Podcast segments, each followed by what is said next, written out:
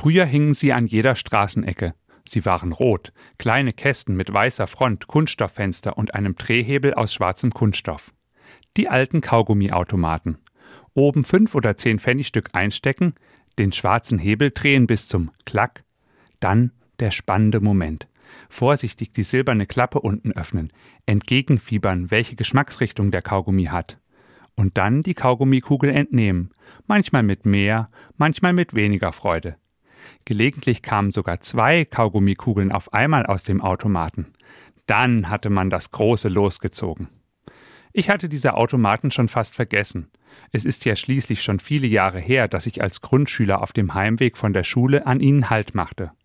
Vor einigen Tagen traf ich Tobi, einen meiner alten Schulfreunde. Wir erzählten uns, was sich über die Jahre in unserem Leben so getan hat. Und irgendwann sagte Tobi, das Leben ist eben wie ein Kaugummiautomat. Du weißt nie, was du unten rausbekommst. Ich stutze, bin einen Moment lang sprachlos. Mit diesem Satz habe ich nicht gerechnet. Dann kommt mir der Kaugummiautomat aus meiner Grundschulzeit in den Sinn und ich antworte: Irgendwie hast du recht. Aus dem Automaten kam immer ein süßer Kaugummi heraus. Manchmal war die Geschmacksrichtung nicht die beste. Oder es rutschte ein Kaugummi mit Zitronengeschmack raus. Er ist so sauer, dass es einem die Mundwinkel auseinanderzog. Letztlich aber doch auch lecker.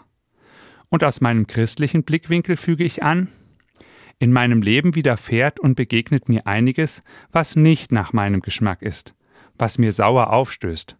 Und obwohl ich das weiß, glaube ich, dass Gott die größeren Zusammenhänge kennt.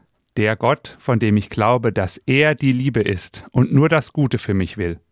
So gesehen ist für mich das Leben wie ein roter Kaugummiautomat, den Gott in seiner Liebe gefüllt hat.